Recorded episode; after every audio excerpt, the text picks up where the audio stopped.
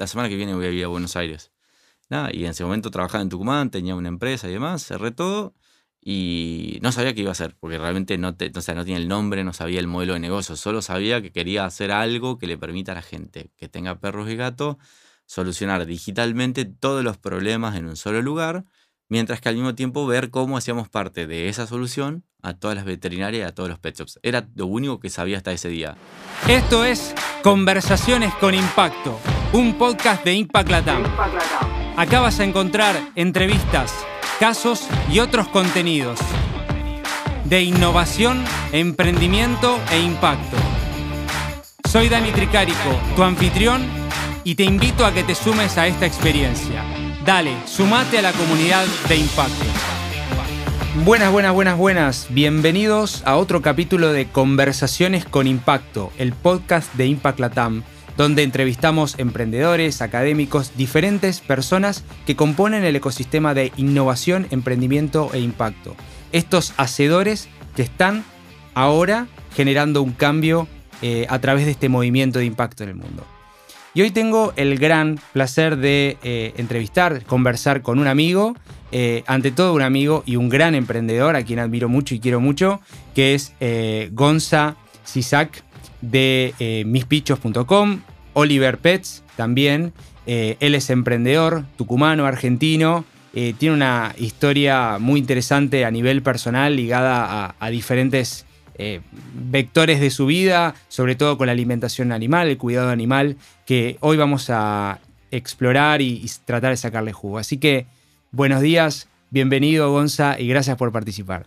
Gracias, Dani. Bueno, nada, gracias por, la invitación. La verdad que es un, gusto compartir desde, nada, ya hace como cinco años que nos conocemos. Así que la verdad que es un gusto, un gusto que, me hayas invitado. Gracias a vos por participar, Gonza. Y bueno, quiero arrancar un poquito, eh, si me haces un breve recap de tu historia, partiendo del punto más, eh, más difícil que fue aquel momento familiar tuyo, eh, donde tuviste ese, punto de, cambio allá en Tucumán. Si querés partir de ahí y, vamos hacia, hacia, hacia el futuro, ¿no? Hacia, hacia donde estamos hoy. Genial. Bueno, nada, soy Gonzalo Cisac Novillo, tengo 32 años, eh, tucumano, vivo acá en Capital de hace 5 años. fundador de Oliver Pets, más conocido en Argentina como Mis Pichos, que ahora cambia de nombre que en definitiva eh, es la solución a un, problema que había visto en su momento cuando trabajaba con mi viejo en la veterinaria. Al hecho de, mi viejo me planteaba, año 2012, el hecho de que se venía la ola online, 2021 parece obvio, pero en el 2012 no existía en Argentina Uber, Rappi, Airbnb, un montón de cosas que hoy son obvias. Y mi viejo le preocupaba el hecho de que los e-commerce se coman a los pet shops chiquitos de barrio o a las veterinarias, que en algún punto era donde estábamos nosotros en ese momento, ¿no? Claro. Eh, y mi idea era ser el Amazon de las mascotas, por decirlo de alguna forma, sí, salvando la distancia. Y mi viejo me decía, bueno, pero eso te pondría vos a competir con el resto de, las veterinarias. ¿Qué pasa si haces algo colaborativo? Yo dije, no existe. O sea, no sé, o está con. O, sea, o yo vendo o ellos venden, no se puede hacer algo colaborativo y dijo, te dejo la punta, pensalo, pero si ya hay miles de veterinarias, miles de pet shops, eh, miles de personas que ya tienen stock y que ya hacen entrega, ¿cómo podría sacarle valor a eso y hacerlos a todos formar parte de una comunidad? Obviamente que sea un negocio al final del día. Eh, y ahí un poco surgió la idea de lo que hoy tenemos, que es un poco la uberización del, del, rubro mascota, eh, donde todas las veterinarias y los pet shops pueden ser parte de y poder competir de igual a igual con grandes retailers que hoy es un modelo que a nivel mundial no existe exactamente como está planteado, que es un poco lo que hoy nos hizo que por ahí nos invierta empresas de Estados Unidos como Mars, que le mm. interesa llevar este modelo colaborativo, que al mismo tiempo, un modelo de negocio colaborativo, eh, al resto de los otros países. Pero un poco surge así. Bien, bien, interesante. Y el punto ese donde vos dijiste, bueno, me voy a Buenos Aires de Tucumán, eh, ¿cómo, ¿cómo, fue ese punto? A ver, contame. Bueno, eh, esa conversación con mi viejo fue en 2012. Eh, hice como un, pequeño MVP de e-commerce en Tucumán que funcionaba, pero me generaba 50.000 fricciones con mi viejo y la verdad que prefería preservar la relación familiar, así que lo dejé ahí. Y los años fueron pasando hasta que 2012, 13, 14, 15 y 2016 dije, ya está, basta. Todos los días me levantaba y decía, alguien lo va a hacer. Claro. Y yo no lo estoy haciendo por X motivo. Y un buen día me acuerdo que volví de viaje, me acuerdo que venían en el avión y había estaba la película de Steve Jobs. O sea, me acuerdo perfecto. me vi la película, llegué acá, me voló la cabeza y dije, ya está, ya fue todo. O sea, si tengo que hacerlo, lo voy a hacer, lo voy a hacer a lo grande y si que falle, que falle a lo grande y por lo menos me quedaré con mi vida tranquilo de que lo intenté y que no funcionó. Volví a Tucumán, le dije a mi vieja, vivía con mi vieja en ese momento, le digo, em, la semana que viene voy a ir a Buenos Aires. y en ese momento trabajaba en Tucumán, tenía una empresa y demás, cerré todo y no sabía qué iba a hacer, porque realmente no, te, o no tenía el nombre, no sabía el modelo de negocio, solo sabía que quería hacer algo que le permita a la gente que tenga perros y gatos solucionar digitalmente todos los problemas en un solo lugar, mientras que al mismo tiempo ver cómo hacíamos parte de esa solución a todas las veterinarias y a todos los pet shops. Era lo único que sabía hasta ese día. Claro. Pero también sabía que en mi cabeza previsora, si intentaba tener todos los puntos resueltos como era, me era costumbre, no lo iba a hacer. Así que lo único que fue así, y lo único que hice fue venirme a Buenos Aires, poner toda la guita en el banco, vender todo lo que tenía en Tucumán y empecé, cuando me vi medio en cero acá y que no conocía a nadie, eh, dije, o sale o sale. o sea, y si no sale, no sale, pero no, tenía margen de, no accionar, porque estaba acá sin nada. Claro. Y ahí arranqué, por ahí no sé qué nivel de detalle querés que te cuente, no, no, por ahí no quiero irme por las ramas, pero por ahí nada. Era arrancar y decir, tengo que hacer que esta guita me alcance lo máximo posible. Eh, y mientras probaba el concepto, ¿no? De, contratar un programador que me haga un WordPress para ver si la gente compraba comida para perro por internet, porque eso era 2016, parece muy cerca, pero no había nada. O sea, la gente no compraba comida para perro por internet, de hecho no existía Rappi tampoco en 2016. Y, y así arranqué y ahí fue a arrancar en un Starbucks, eh, tenía mi banquito ahí, mi, mesita, a que le caía todo. espacio de coworking, Mi espacio de coworking barato. Eh, y así arranqué, arranqué visitando las veterinarias personalmente y arranqué contratando un programador freelance para que haga un WordPress y nada, empecé ahí, empecé a probar el concepto, pero por ahí no, insisto, no me quiero ir por las ramas. No, tranquilo, está bien. Y partiendo de ese lugar donde vos dijiste, ok, arranco, tengo esta idea de eh, digitalizar de alguna manera los pet shops, los las veterinarias, eh, y a la vez que la gente reduzca las fricciones, digamos, de la compra y demás, ¿no? ¿Cómo esa idea del 2016 em, transicionó, evolucionó a hoy y qué aprendizaje tuviste en el medio? Uf, el espíritu se mantuvo intacto. Em, el espíritu, el hecho de decir, necesitamos a las personas darle soluciones digitales a los problemas diarios que tienen con sus mascotas. O sea, alguien que tiene perro gato sabe que conseguir la comida, que te llegue cuando vos necesitas, conseguir un veterinario en medio de la noche, Em, tener una cirugía y tener que desembolsar miles de pesos y un montón de situaciones que suceden de fricciones diarias. O sea, está buenísimo tener una mascota y te genera un montón de, de lindas sensaciones. Existe un lado B, que son todas esas cosas que no están tan buenas. Nuestro objetivo, nuestra visión es que eso desaparezca. Que vos digas, en esta solución lo resuelvo. ¿Qué cambió en todo este tiempo? Fue que en realidad arrancamos con el vertical comida, que era conseguir los productos para mascota y te lleguen a tu casa. Hoy ya tenemos eso, tenemos la parte de, salud también. Pero te diría que el mayor aprendizaje de, ese momento al día, hoy somos una, o sea, de ese Starbucks, hoy somos más de 30 personas, estamos en Argentina, en México, tenemos un propio seguro para mascotas, tenemos aplicación y demás. Eh, te diría que lo que cambió fue que estábamos muy focalizados en ayudar a los pet shops en su momento, pero el gran aprendizaje fue que eh, nosotros estábamos adelantados en la solución había muchos pet que todavía no veían el problema en 2016, 2017, porque decían, la gente va a comprar presencial. O sea, hoy parece una locura post pandemia, pero yo fui a ver 50 pet y los 50 me dijeron que no. Olvídate. Y, y me dijeron que no porque no hacía falta.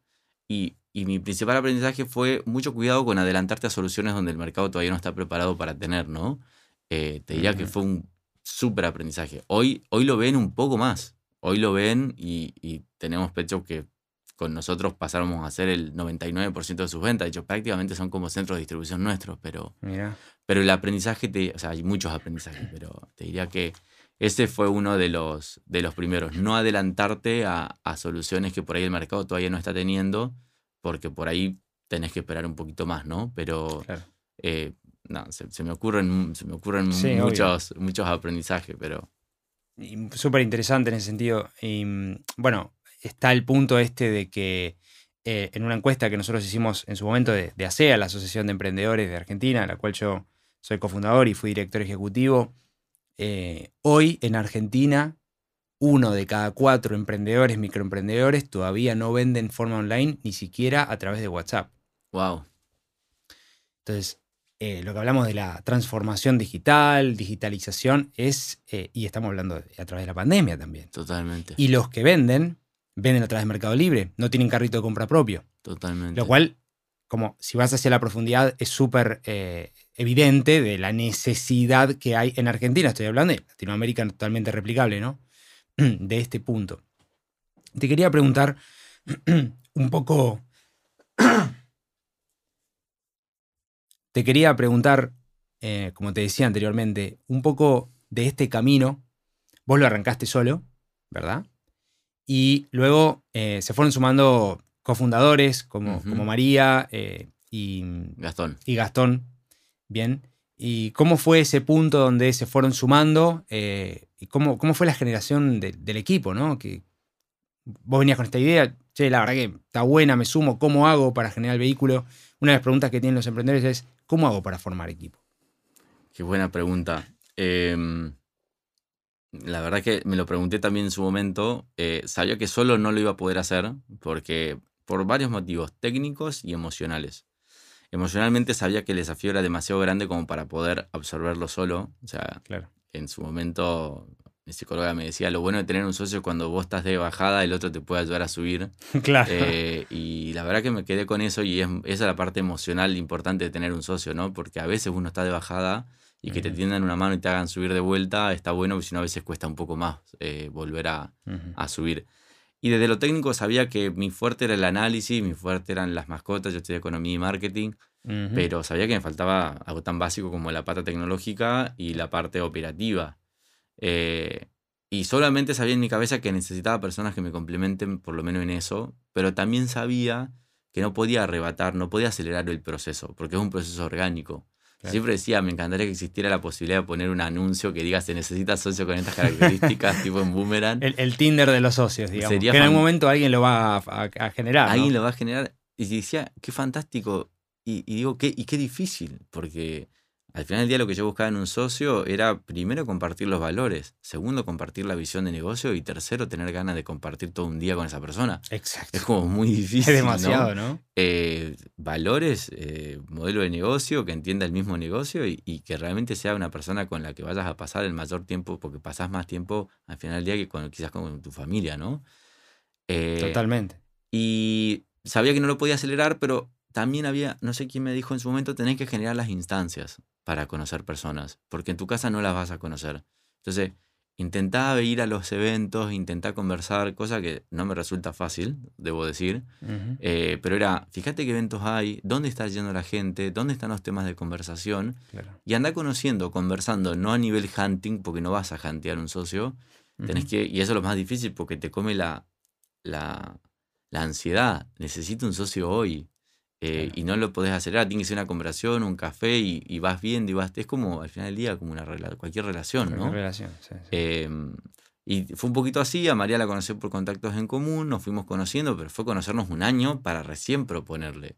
Ah, ok. O sea, no, una previa de trabajo conjunto para luego decir, bueno, vamos a generar un vehículo de interacción. más Exactamente, era formal. ir conociendo en instancias, ir conocer, porque ahí es donde te das cuenta realmente cómo son las personas. Porque si vos le pones la capa de te quiero para esto, la Claro. persona se setea.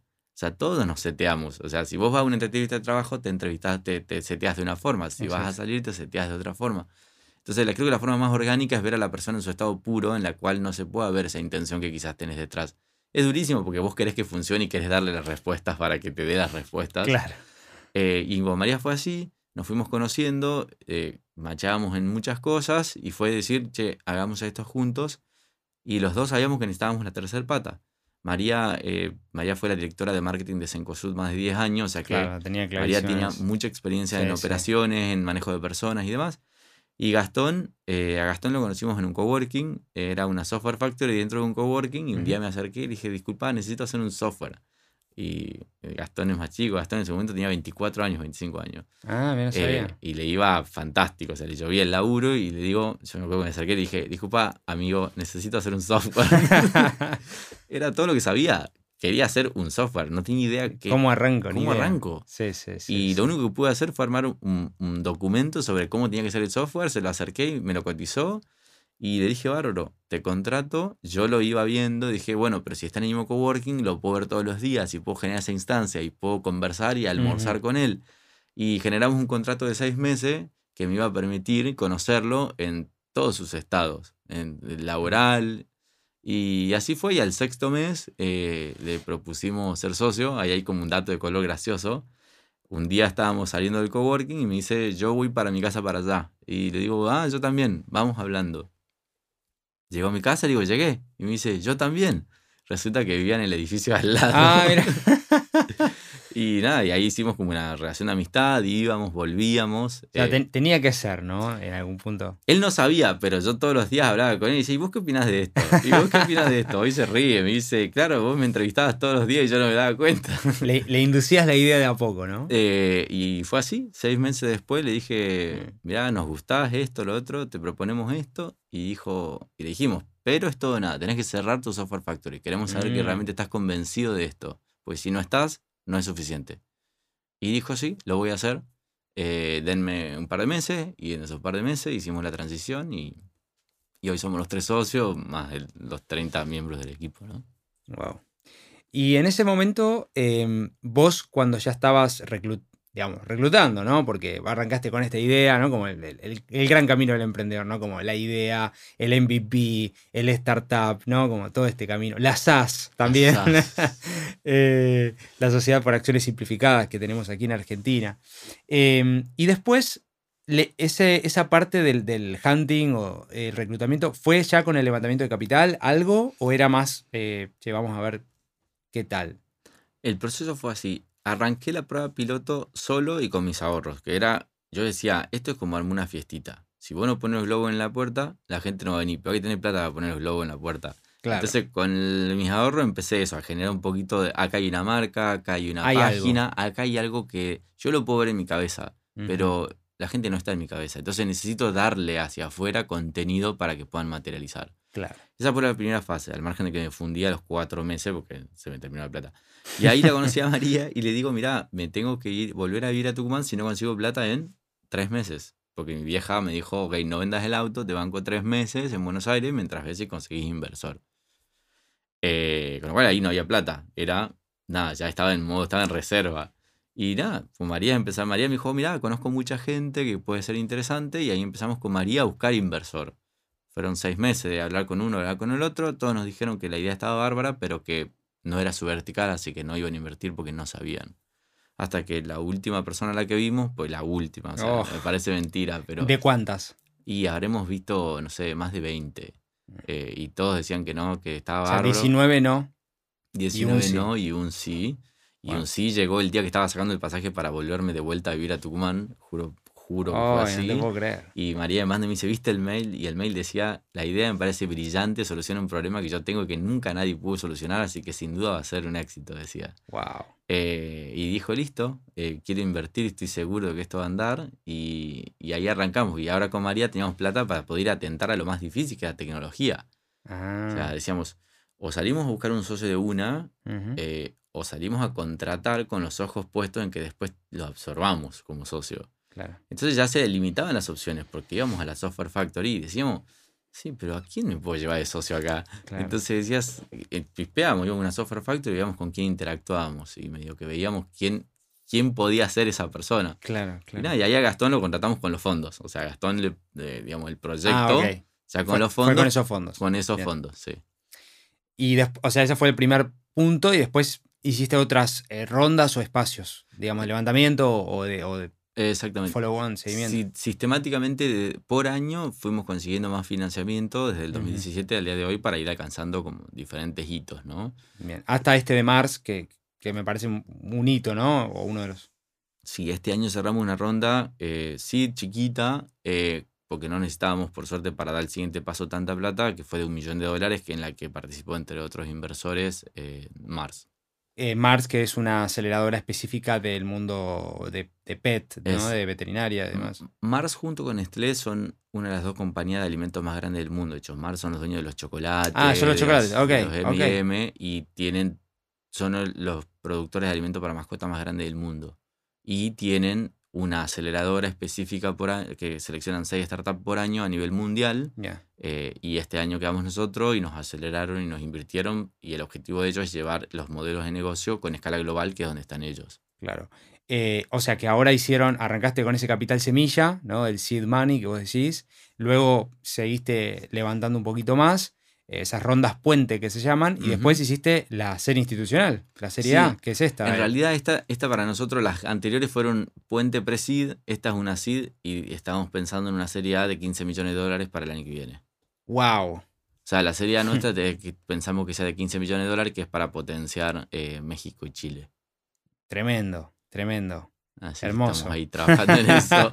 eso sería el, próximo, el próximo, paso. Pero hasta ahora ya la ronda de un millón, esa está cerrada. Sí, ya, ya está cerrada. Esa se cerró en agosto. Bien, muy bueno. Em, última pregunta que te hago de este punto y después ya salto a otro, que es cuando, y también está bueno para compartir con la audiencia, ¿no? Eh, dos, tres consejos en el camino de levantamiento de capital. En el levantamiento de capital. Eh, no buscar cuando uno lo necesita, lo cual suena fantástico dicho acá en esta mesa y, habiéndolo hecho, pero yo creo que al final del día eh, es como cuando dicen, viste que los perros huelen el miedo, bueno, los inversores huelen la necesidad. Y eso, y vos podés. Está bueno, está bueno. los tiburones, ¿no? Sí, y se huele, se transmite, no se trata de la postura corporal, no se trata de un flujo de fondo. Uno, la energía se transmite. Se transmite, ¿no? Y creo que pasa con todo, ¿no? Cuando con las otras personas, si estás intentando, si estás en un boliche intentando levantar, o sea, te das cuenta, de, como hay cosas que se transmiten. Eh, con lo cual, uno tiene que empezar a buscar un año antes, no a buscar, empezar a generar las, las relaciones humanas, cosa que a mí me costó muchísimo. Eh, en su momento tenía una coach que me decía, al final del día son personas invirtiendo en personas. Vos decís los fondos, pero uno se abstrae y no se olvida, se olvida que detrás de eso hay personas y que las personas somos más básicas de lo que uno se imagina y que al final del día nos movemos más emocionalmente Totalmente. y después lo justificás racionalmente, pero la decisión se toma desde lo emocional. Entonces me decía, y eso se genera no de la noche a la mañana, un deck que vos mandás, vos podrías decir, bueno, pero el deck vos tenés que tomar una decisión de sí o no. Pero te está faltando la otra parte, que la persona necesita calentar la relación porque va a tomar desde ese lugar. Y después el deck solo lo va a ayudar a, tomar, a justificar interna e externamente la decisión que tomó simplemente por haberlo sentido así. Dice, eso pasa en todos los ámbitos. Desde la contratación de una persona, que te contraten, que te inviertan. Y es cierto, las inversiones más grandes que hemos tenido hasta ahora han venido por ese lado, de no pedirnos cierto dato y vos decís, pero te hace falta este dato. Pero entiendo que viene por acá entiendo, te escucho, confío eh, y sé que si hago falla lo van a resolver y eso no me lo da un flujo de fondo, me lo da una conversación con vos o muchas conversaciones con vos. Conclusión, empezar a conocer, empezar a conversar, abrir conversaciones. Y abrir conversación no significa ir a buscar plata, significa decir, hola, ¿cómo estás? Mira, mi nombre es Gonzalo, tengo esta startup, esto es lo que estoy haciendo, y eventualmente fijarte, armar como una estrategia de contacto con esa persona. Lo volvés a mandar un mail al mes, che, te cuento que viste que te mandé un mail, ahora te cuento esto. Puede que la otra persona no te conteste, pero por lo menos. vos lo mantenés informado. Asegúrate de que abra el mail. Mándale el mail desde un, desde un add-on que le pones al Gmail que te dice si abre el mail. Por lo menos fíjate si lo abrió. Ya si no lo abrió, bueno, no se está enterando y está bueno que lo sepas. Pero la persona va viendo evolución. En realidad, al final del día, lo que los inversores buscan es que las cosas pasen del punto 0 al 1, del 1 al 2, del 2 al 3. Y con que ellos vean eso sistemáticamente, da confianza. A nosotros Mars nos rechazó desde el 2016. O sea, Mira. Todos los años nos presentábamos y todos los años nos daba un motivo diferente para rechazarnos. Uno, porque decía que el modelo de negocio no, no confiaban en que sea escalable. ¿Por qué? Porque no teníamos mucha historia en la de demostrar que sea escalable. El segundo año decían de que estábamos en Argentina y que no estaba en su foco de inversión invertir en Argentina. Y el tercer año que no creían en nuestros números de evolución. Bueno. Eh, hasta que este año, cuando les mandé, eh, hicimos perfecto. Si no confían en Argentina, ¿en qué confían? En México. Bueno, digamos, digamos que nuestro headquarter está en México, no en Argentina. Y aunque parezca loco, hay ciertas cosas que vos decís, quiero capitalizar los no. no se trata de darte contra No, una pared claro, cinco claro, veces. Claro. sí, trata sí, decirle que estás en México para que vea evolución, mostrarle las ventas, mostrarle eh, links en lo que se vean tu, tu evolución. Y cuando terminamos el proceso, nos les pregunté por qué invirtieron ahora y no antes. Porque realmente no les creíamos y la verdad lo que nos sorprendió fue ver cómo subsistieron y cómo fueron creciendo y cómo un modelo de negocio que nunca habíamos visto, porque no lo hemos visto en ningún lado, eh, porque decimos la uberización, pero tiene muchos, muchas particularidades del segmento, eh, nunca lo habíamos visto y realmente lograron hacer algo que pensábamos, realmente pensábamos que se iban a dar contra una pared, así que realmente confiamos y ahora le invertimos. Pero ahora sí. Pero ahora sí, y tú me decís, eh, ese sería como un consejo y que el hecho de, de- de capitalizarlos no. O sea, por más que no, realmente mi socia siempre me dice, no importa si no tenemos la razón, lo único que necesitamos es la plata. O sea, es, en el caso del levantamiento de capital, es, no te importa tener la razón si no alcanzar el objetivo. Y es muy difícil disociar de querer tener la razón, porque vos decís, pero te juro que esto funciona y vos estás hablando de la razón y el otro está diciendo, no, creo que no funciona por esto. Dale vuelta, tomalo, intentá decirle, a ver, contame un poco más de por qué no, porque me puede servir. Abrí un puente de esa, en esa conversación, aunque vos no confíes, o, pero simplemente intentá llevarlo a tu lugar y no inta- intentar instalarle una idea Claro. que es quizás el error que cometemos, y me pongo en primera persona y lo sigo haciendo hoy, de intentar vender. Tenés que intentar que el otro compre, que no es lo mismo. Y que el otro compre no es la, la intención de él de querer ser parte y no de que vos quieras que él sea parte de vos. Eh, el CEO de otra empresa de Sirena, Sí. unos genios los chicos, una vez tuve un- estaba en México, estaba desesperado porque ningún inversor me atendía. y me, y- y la- Matías. Eh, eh, no. eh, ay, Miguel Morkin. Miguel, Miguel, Miguel. Miguel. Eh, y, y- y yo era amigo del, del otro socio de él. Dije, habla con, habla con mi socio, capaz que te da unos tips para hablar con inversores. Y fue una hora de conversación en el teléfono, iba en un Uber y el flaco me dice, daba como tips, tipo tip 1, 2, 3, 4. Era fantástico, porque me decía, seguramente eh, a vos te cuesta eh, el hecho de, de- de- de medir la información que le das, pero en algún punto tenés que generar el entorno, generar el espacio, generar el sentimiento de escasez, porque al final del día es una negociación. Uno como emprendedor es tan apasionado de lo que hace y va y es como quiere mostrar el hijo, ¿viste? Claro. Mirá, mirá qué lindo, mirá que esto. Y la verdad que al otro no le interesa comprar tu hijo, le interesa comprar un negocio. Exacto. Y es muy difícil poner esa, te diría, ese lente o, o esa capa, porque es una capa que no tiene nada que ver con lo que vos sos, no tiene nada que ver con que vos confías en tu emprendimiento. Estás saliendo a vender un producto y vos decís, pero le quiero mandar toda la info de una, lo quiero invitar a la oficina, pero no. Él no quiere jugar ese juego, solo vos querés. Entonces tenés que entender, ¿vos querés levantar plata o querés este, sentirte orgulloso de lo que estás haciendo? Claro. No, querés levantar plata. Entonces tenés que jugar el juego de levantar plata, que en algún punto tiene muchas cosas que no me copan, pero que son parte de las cosas que un inversor necesita. Saber que se queda, que se puede quedar afuera. Y vos decís, pero no se va a quedar afuera. Hacele creer que se va a quedar afuera. Claro. Porque si no, no vale nada. Las cosas valen por la capacidad de quedarme afuera de algo. Muchos conceptos que no los tenía internalizados y que cuando los vas internalizando te vas dando cuenta que eh, son importantes para poder cerrar. Porque el mayor difícil de, de levantamiento de capital es cerrar. Todos te reciben el deck, todos te matan la pregunta, te acribillan. Y vos decís, ¿y? ¿Y ahora qué? No, bueno, em, sigamos hablando. Sí, sigamos, sigamos en contacto. Sigamos en contacto, mantenerme al tanto de Sí, cómo sí, evoluciona. pero sí. señor, no voy a evolucionar si me fundo. Entonces, es cómo cortar esas conversaciones. Y bueno, nada, la experiencia te va dando, no tengo mucha, pero te va ayudando a entender también dónde vas a perder el tiempo, dónde no. Eh, nada, eso, un poquito.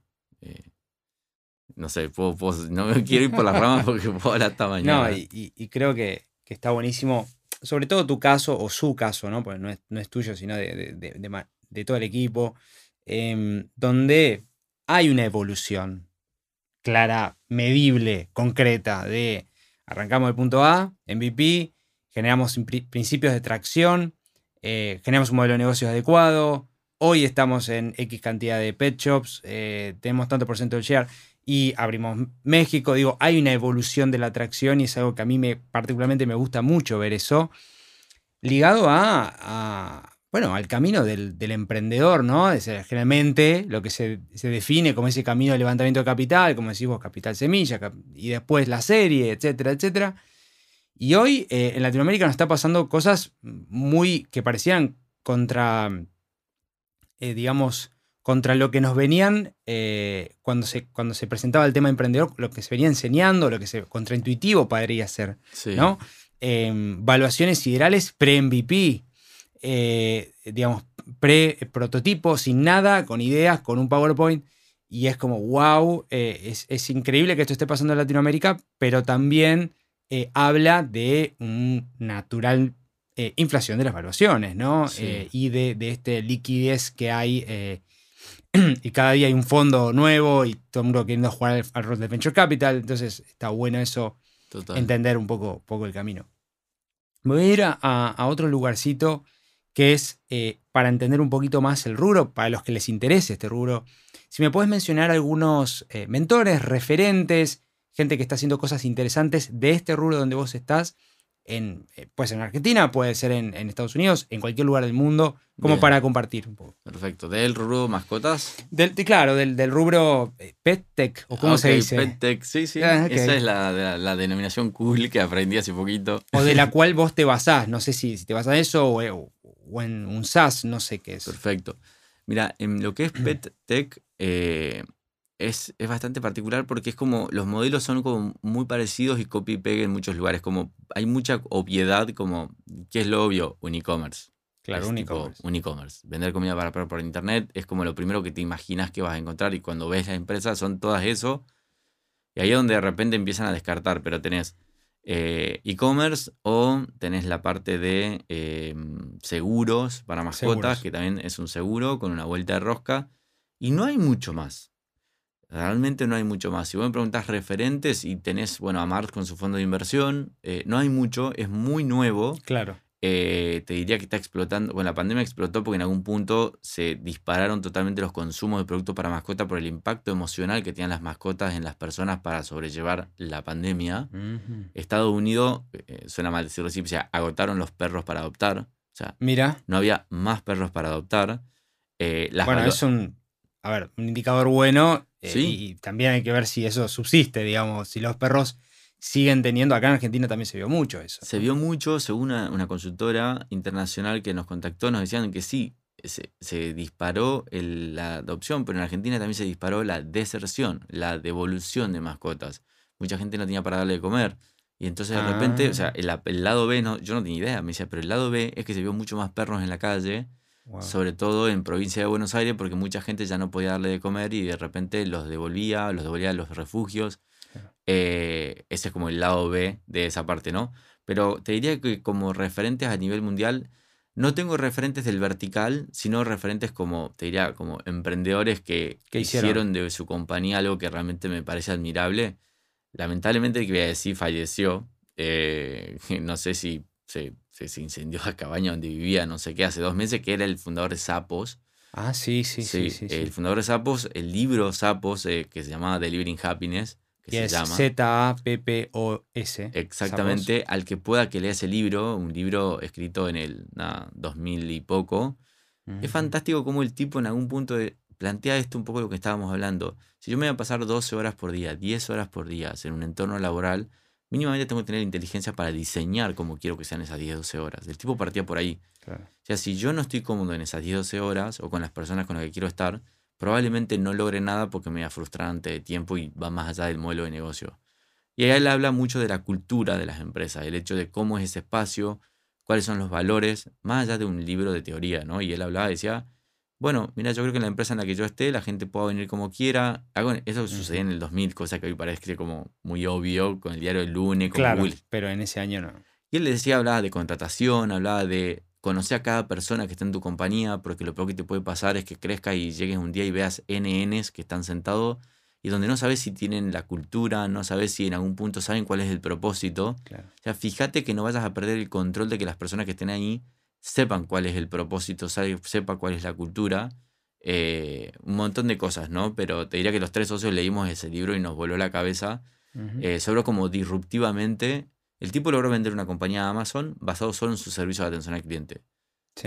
Amazon no compra empresas de e-commerce, por lo general busca algo que no tiene. Y lo que compró esta empresa era esto, cómo una compañía logró mantener su cultura, la compró por 1.500 millones de dólares, habían armado un sistema de atención al cliente en la que el cliente podía preguntar lo que sea a la hora que sea, de la forma que sea. Mm. Y lo loco era el espíritu de servicio que tenían en la cual vos decían, una señora de 80 años llamaba al call center para, para que le asesoren cuál era la mejor zapatilla para su nieta. Y al mismo tiempo decía, disculpa, vos ya que me estás vendiendo la zapatilla, ¿sabés qué le gusta a los chicos de 8 años? Y la persona del call center estaba preparada para seguir cualquier conversación de esa persona. Y eso a la gente le volaba la cabeza y era el principal motivo de evangelización de la gente con, del boca a boca y que hizo que esa empresa, a partir de algo tan básico como la actitud de servicio, haga que sea después una empresa que generó algo que después Amazon no podía replicar, a tal punto que decidió comprar la empresa y dejarla tal cual como estaba y no la absorbió.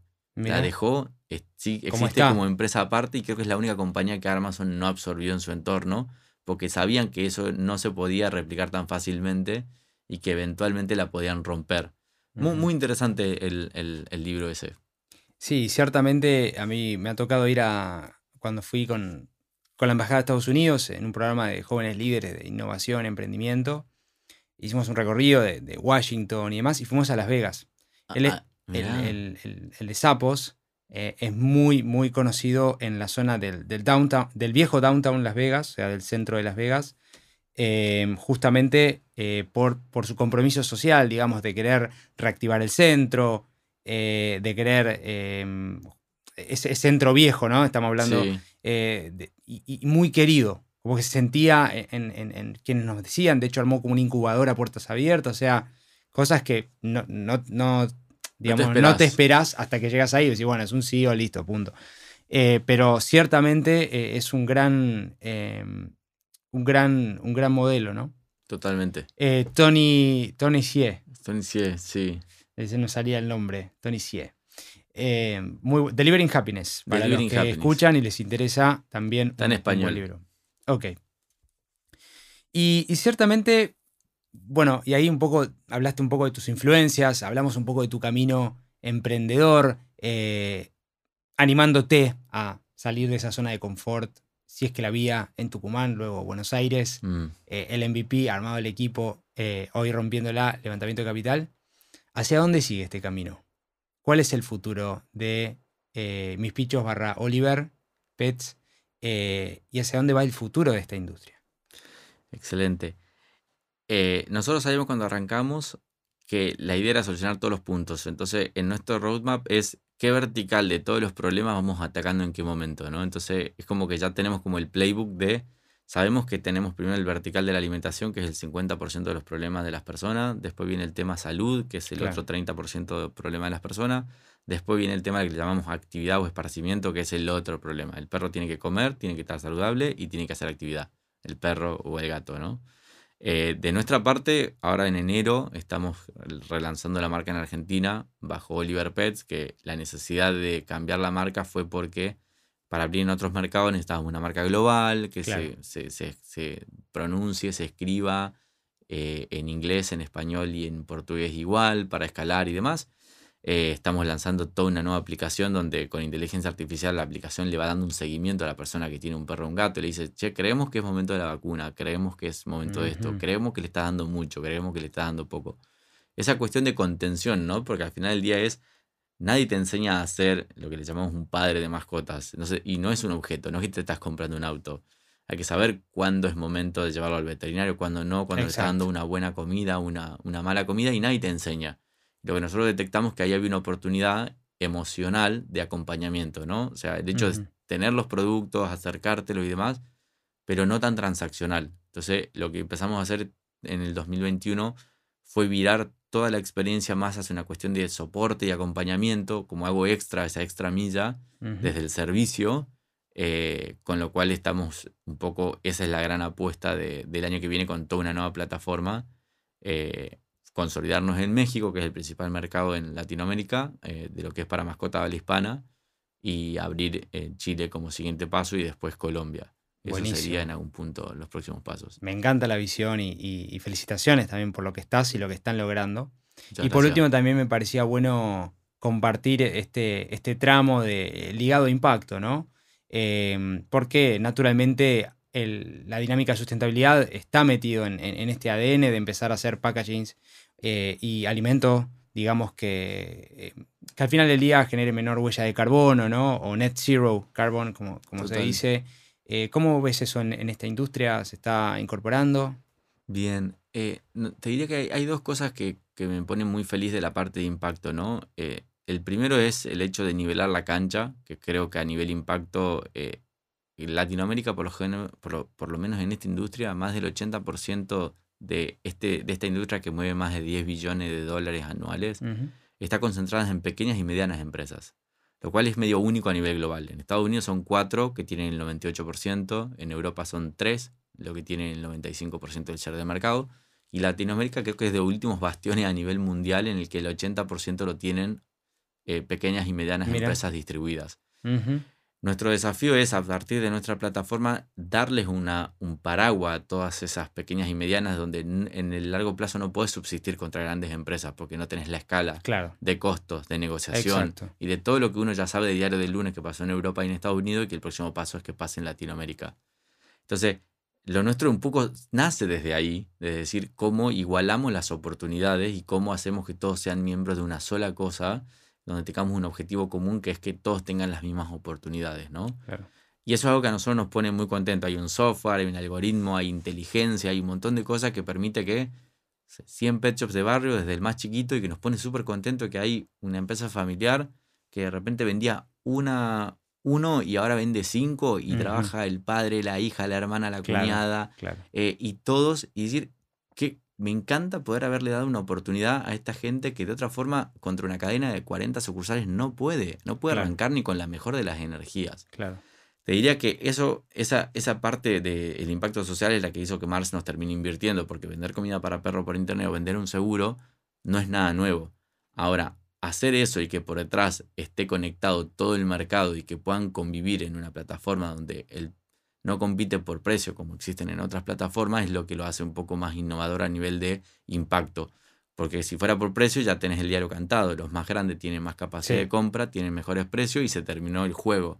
Claro. Armamos un modelo donde no donde todos están donde tenemos un algoritmo que pone un precio y los y les, les dice a todo que ese es el precio al que van a vender. Si pueden bien y si no está bien, pero no generamos competencia por precio, sino por nivel de servicio. Y de esa forma hemos logrado que empresas muy chiquitas que tenían una veterinaria de 50 metros cuadrados lleguen a vender más que una cadena. Wow. O sea, ¿cómo es posible? Y porque tenía este tipo, tenía más gana, estaba más, iba y compraba los productos en el momento y es esa cuestión un poco perdida de que la sociedad o el mercado te permite progresar. Vivimos como en una sociedad o en un mercado donde ya está todo hackeado. Es, no podés arrancar. ¿Qué querés armar una aplicación de delivery? Que querés armar eh, un retail de productos para mascotas, es como que la farmacia, o sea, quiero abrir una farmacia, ¿y cómo vas a competir contra tal? Claro, esas preguntas que en el mercado no, ya no podés arrancar, nos pone muy feliz que nosotros podamos dar una solución a, ese pequeño comercio que quiere crecer y que puede llegar a vender igual que una cadena. Y nos pone, nos pone contentos ser parte de esa solución, ¿no?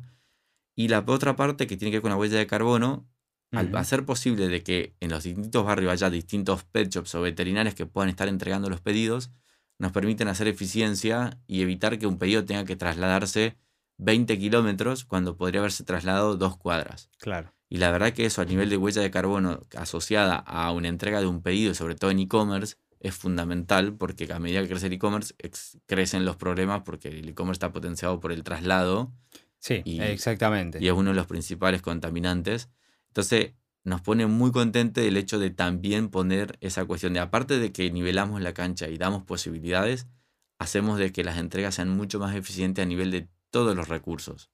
¿Por qué? Porque un pedido de barracas termina saliendo de barracas, potenciamos al de barracas y no tenemos que hacerlo salir, no sé, desde Ituzaingó, con todo lo que eso implica en el medio, ¿no? Claro. Bueno, y ciertamente la reducción de la huella de carbono es necesario, no solamente reducir, sino mitigar, ¿no? Avoiding, ¿no? Que, es, otra parte. Y ciertamente todo lo que es alimentos en general, los alimentos para mascotas son alimentos, otro tipo de alimentos, necesitan, ¿no? Eh, que, la extracción de eso sea en un menor consumo, eh, que haya una reutilización del packaging. Hay eh, bolsas, hay por doquier de, de, los packaging de las grandes, por ejemplo, de alimentación, y eso necesita una circularidad y una economía regenerativa, ¿no? Totalmente. Em, así que, ciertamente me parece que un gran futuro para, para, para vos, para la industria. Y bueno, quiero agradecerte, Gonza, por, por haberte acercado, por tomarte el tiempo de compartir un poco tu historia, tus aprendizajes en esta comunidad de, de que estamos haciendo en Conversaciones con Impacto. Eh, así que muchísimas gracias, Gonza, por, por, acompañarnos en este capítulo. ¿Dónde pueden encontrarlos eh, a los que les interese eh, buscarlos en, Internet? Genial. A vos, Dani, por el, por el espacio. Siempre está bueno conversar y venimos conversando ya hace cinco años cada vez que podemos. Nos encuentran en los stores de Android y de iOS como Mis Pichos o como Oliver Pets, depende del país donde lo busquen, pero si buscan Oliver Pets les aparece. Eh, y a partir de la aplicación ya pueden crear el perfil de la mascota, pueden contratar el seguro, pedir la comida y que te lleguen tres horas eh, y demás. Hermoso, hermoso. Muchísimas gracias, Gonza. Y eh, muchísimas gracias a todos los que nos escucharon en otro capítulo de Conversaciones con Impacto. Próximamente seguiremos teniendo más invitados, más casos para poder compartir con ustedes, así que los invito a que nos sigan en www.impactlatam.co y ahí es donde van a, ser, van a ver eh, novedades, eh, noticias y muchísimos más. Muchísimas gracias a todos y todas por eh, conversar, por acompañar y por prestarnos su oreja. Buenos días, buenas tardes y buenas noches. Muchas gracias por sumarte a este nuevo capítulo de Conversaciones con Impacto. Te invito a sumarte a esta comunidad de hacedores que está cambiando el mundo. Ingresa ahora en www.impactlatam.co. Sumate y sé parte ahora de este cambio. www.impactlatam.co